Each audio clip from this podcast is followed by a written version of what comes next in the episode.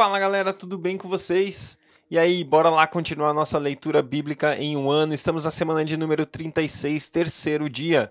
E hoje nós vamos ler Isaías 17, Isaías 18 e também Apocalipse capítulo 10.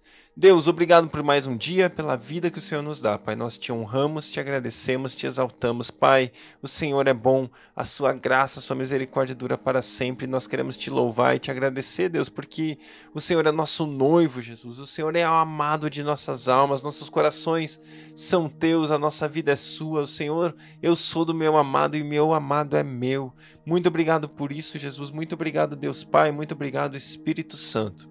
Nós queremos ouvir Sua voz enquanto lemos a Sua palavra. Fala conosco hoje, em nome de Jesus. Amém. Glória a Deus, Isaías, capítulo 17. Advertência contra Damasco. Damasco deixará de ser cidade, vai se tornar um monte de ruínas. Suas cidades serão abandonadas, serão entregues aos rebanhos que ali se deitarão, e ninguém os espantará. Efraim deixará de ser uma fortaleza e Damasco uma realeza. O remanescente de Arã será como a glória dos israelitas, anunciada, anuncia o Senhor dos exércitos. Naquele dia a glória de Jacó se definhará e a gordura do seu corpo se consumirá. Será como quando um ceifeiro junta o trigo e colhe as espigas com o braço, como quando se apanham os feixes de trigo no vale de Refaim Contudo, restarão algumas espigas, como quando se sacode uma oliveira. Ficam duas ou três azeitonas nos galhos mais altos, e uma e umas quatro ou cinco nos ramos mais produtivos, anuncia o Senhor, o Deus de Israel. Naquele dia os homens olharão para aquele que os fez e voltarão os olhos para o Santo de Israel. Não olharão para os altares, obras de suas mãos, e não darão a mínima atenção aos postes sagrados e aos altares de incenso que os seus dedos fizeram. Naquele dia, as suas cidades fortes, que tinham sido abandonadas por causa dos israelitas, serão como lugares entregues aos bosques e ao mato, e tudo será desolação. Porque vocês se esqueceram de Deus, o seu Salvador, e não se lembraram da rocha, da fortaleza de vocês. Por isso, embora vocês cultivem as melhores plantas videiras importadas, as façam crescer no dia em que as semearem, e as façam florescer de manhã, não haverá colheita no dia da tristeza e do mal irremediável.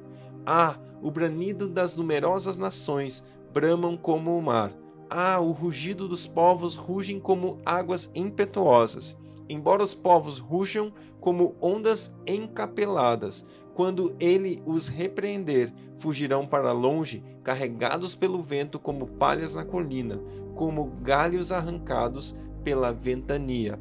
Ao cair da tarde, pavor repentino, antes do amanhecer, já se foram. Esse é o destino dos que saqueiam essa é a parte que caberá aos que roubam. Isaías capítulo 18 Ai da terra do zumbido dos insetos ao longo dos rios da Etiópia, que manda emissários pelo mar, em barcos de papiro sobre as águas. Vão ágeis mensageiros a um povo alto e de pele macia, a um povo temido pelos que estão perto e pelos que estão longe, nação agressiva e de fala estranha, cuja terra é dividida por rios. Todos vocês, habitantes do mundo que vivem na terra, quando a bandeira for erguida sobre os montes, vocês a verão, e quando soar a trombeta, vocês a ouvirão. Assim diz o Senhor: do lugar onde moro ficarei olhando quieto, como o ardor do sol reluzente como a nuvem de orvalho no calor do tempo da colheita. Pois antes da colheita, quando a floração der lugar ao fruto e as uvas amadurecerem, ele cortará os brotos com a podadeira e tirará os ramos longos. Serão todos entregues aos abutres das montanhas e aos animais selvagens. As aves se alimentarão deles todo o verão e os animais selvagens todo o inverno. Naquela ocasião, dádivas serão trazidas ao Senhor dos Exércitos, da parte de um povo alto e de pele macia, da parte de um povo temido pelos que estão perto e pelos que estão longe, nação agressiva e de fala estranha, cuja terra é dividida por rios.